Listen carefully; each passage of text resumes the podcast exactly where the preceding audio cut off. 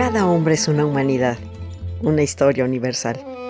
Y como la historia es maestra de vida, queremos que conozcas y saborees la historia por medio de refranes, datos curiosos, biografías, chimentitos, palabras raras y todo aquello que nos forma como personas. Tanto que contar es un espacio campechano y digerible en el que Nora Reyes Costilla los deleitará en breves cápsulas con su bella y argentina voz. Escúchame a través de la radio del Colmich, www.radiodelcolmich.com. Se van a enamorar.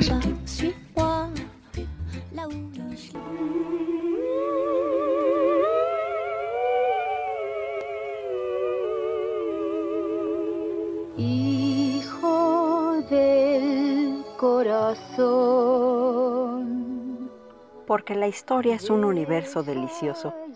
Siéntese con nosotros a disfrutar este banquete de sabores ancestrales. Tenemos rojos, verdes y de dulce. Usted tranquilo y yo nerviosa, que yo me encargo de todo.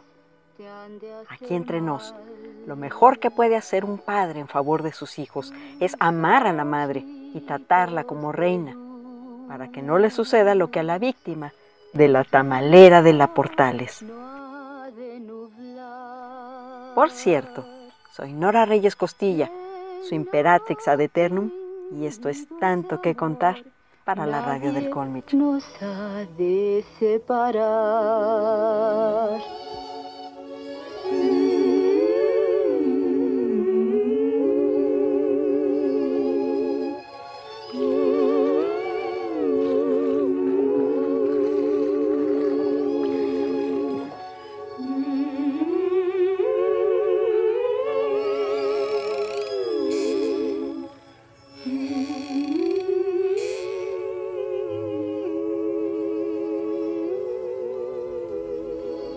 Hijo mío, mi amor,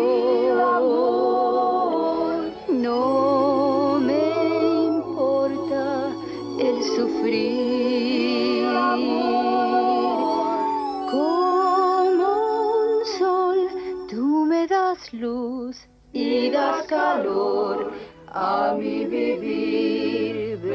Mi amor, mi amor. Dice un viejo refrán que la mano que mece la cuna es la mano que gobierna el mundo. Así sucedía para Trinidad Ruiz Mares, que vendía tamales en la avenida Ermita Iztapalapa, casi esquina con Emiliano Zapata, frente a la panadería La Tapatía, en la colonia Portales de la Ciudad de México. Ganaba 120 pesos por la venta diaria. Había abandonado a su primer esposo tras descubrir que usaba su propia casa para sus infidelidades. Tiempo después, Trinidad comenzó a vivir con Pablo, un peluquero que le había prometido velar por sus tres pequeños hijos como si fueran sangre de su sangre. Pero pronto olvidó sus promesas. Dejó de asistir a la peluquería para quedarse en cama a la espera del dinero que ganaba la tamalera. Tomaba 105 pesos de la venta, se enfundaba un saco negro y partía hacia el cine, las luchas, o pasaba la noche con su amante, con quien gastaba el dinero de la venta de los tamales. Si se quedaba en casa, veía la televisión en calzoncillos. Trinidad apenas protestaba, pues cuando lo hizo, Pablo no dudó en empuñar un chicote y azotar a los niños. Azote de madre, ni rompe hueso ni saca sangre. Sin embargo, el 19 de julio de 1971 corría una peste inusual en la humilde colonia Justo Sierra, al oriente de la ciudad. Eran las 9 de la mañana cuando los habitantes de la calle Sur 71A descubrieron la fuente de tan mal olor. Un costal de ixtle de tamaño mediano con la jareta atada por un mecate y una leyenda de la Conasupo estampada al frente. Al predio llegaron los policías preventivos. En vez de asomarse por la boca, uno de ellos tomó una navaja y rasgó el costal a lo largo. Del interior asomaron dos piernas desmembradas, calzadas con tobilleras azules y un tronco desnudo. La cabeza no estaba. Y la policía guardaba la sospecha de que la cabeza podría estar enterrada.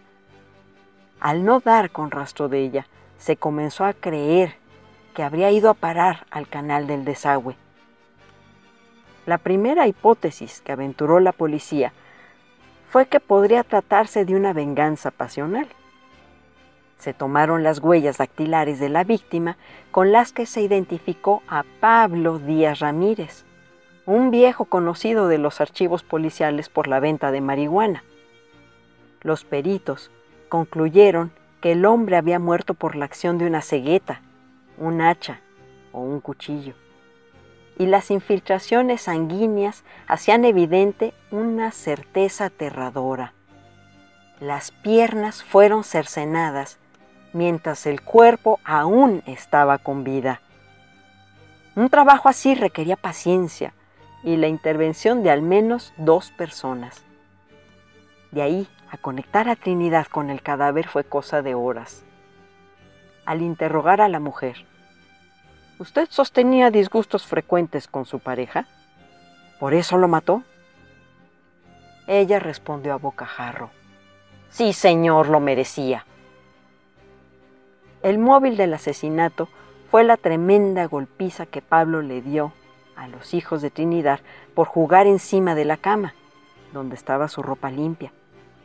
Los golpeó hasta el cansancio. A caer la tarde, Trinidad mandó a sus hijos encerrarse en su cuarto y sin cenar. Pablo dormitaba en calzoncillos frente al televisor. Trinidad tomó un bate, se acercó a él por la espalda y asestó un golpe seco sobre su cabeza. Escuchó una suerte de ronquido. Asestó un nuevo golpe y el ronquido cesó de inmediato. Y luego un tercero. Más difícil resultó meter el cuerpo en el costal de la conazupo. Pablo era demasiado pesado, demasiado grande. Recordó entonces el hacha con que cortaba la leña y que guardaba en la cocina, un préstamo de la casera. El caso es que el costal seguía sin poder guardar el cuerpo de Pablo. Trinidad tomó el hacha y cortó la cabeza. Dos horas, algo así, le llevó cumplir su tarea. Tras cortar las piernas y la cabeza de Pablo, lavó la sangre que bañaba el piso. Lo hizo como quien emprende una labor cotidiana. Después ocultó las ropas bajo el colchón, limpió el hacha y arropó a sus hijos, que dormían tranquilos. Trinidad declaró que ejecutó, mutiló y decapitó a Pablo sin ayuda de nadie quiso imponerle un castigo ejemplar al golpeador de sus hijos. No se arredró ni por un momento vaciló. La crónica, para morbo de la policía y de los lectores, continuó. Colocó la cabeza en un enorme caldero sobre la estufa y la hirvió como si se tratara de la cabeza de un cerdo, uno de los ingredientes con los cuales preparaban los tamales. A continuación, la depositó en un tambo alcoholero, al que sobrepuso un tambo aún mayor, temerosa de que los niños le encontraran. Cerró la puerta de la bodega y se echó a dormir. Los restos de Pablo Díaz permanecieron más de 30 horas en la casa. El lunes 19 de julio, a las 5 de la mañana, Trinidad tomó camino rumbo a la colonia Justo Sierra, llevando el carrito en el que transportaba la olla de los tamales. Trinidad dejó caer el bulto en el primer baldío que se le atravesó. Se tomó el día libre, pues la noche anterior no había tenido humor para preparar 200 tamales. Y es aquí donde surge la leyenda urbana. La prensa exhibió los pormenores del asesinato de Pablo Díaz a manos de Trinidad Ruiz y corrió un insospechado rumor. Trinidad había utilizado algunas partes del cuerpo de Pablo como relleno de sus tamales. La ira pública se desgarraba las vestiduras ante la sola posibilidad de que la tamalera hubiera expuesto a sus clientes al canibalismo involuntario.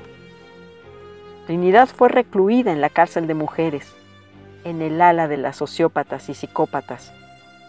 Fue consignada por los delitos de homicidio calificado, inhumación clandestina y profanación de cadáver, y fue condenada a 40 años de prisión. Clonautas, pensaron que esta sería una historia de amor materno y abnegación, ¿no? De alguna manera sí lo fue.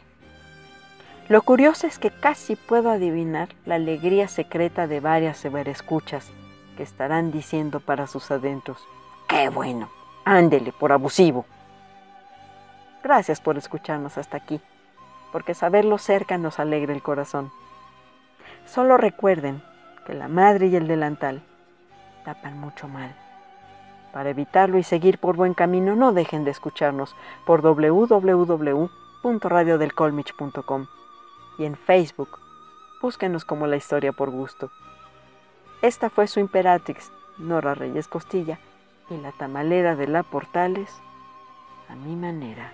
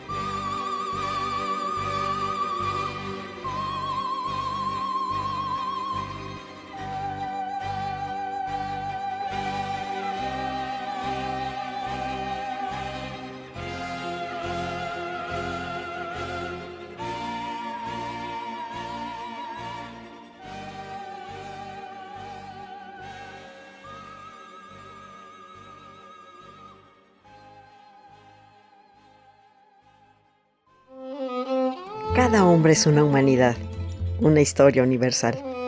Y como la historia es maestra de vida, queremos que conozcas y saborees la historia por medio de refranes, datos curiosos, biografías, chimentitos, palabras raras y todo aquello que nos forma como personas. Tanto que contar es un espacio campechano y digerible en el que Nora Reyes Costilla los deleitará en breves cápsulas con su bella y argentina voz. Escúchame a través de la radio del Colmich, www.radiodelcolmich.com. Se van a enamorar.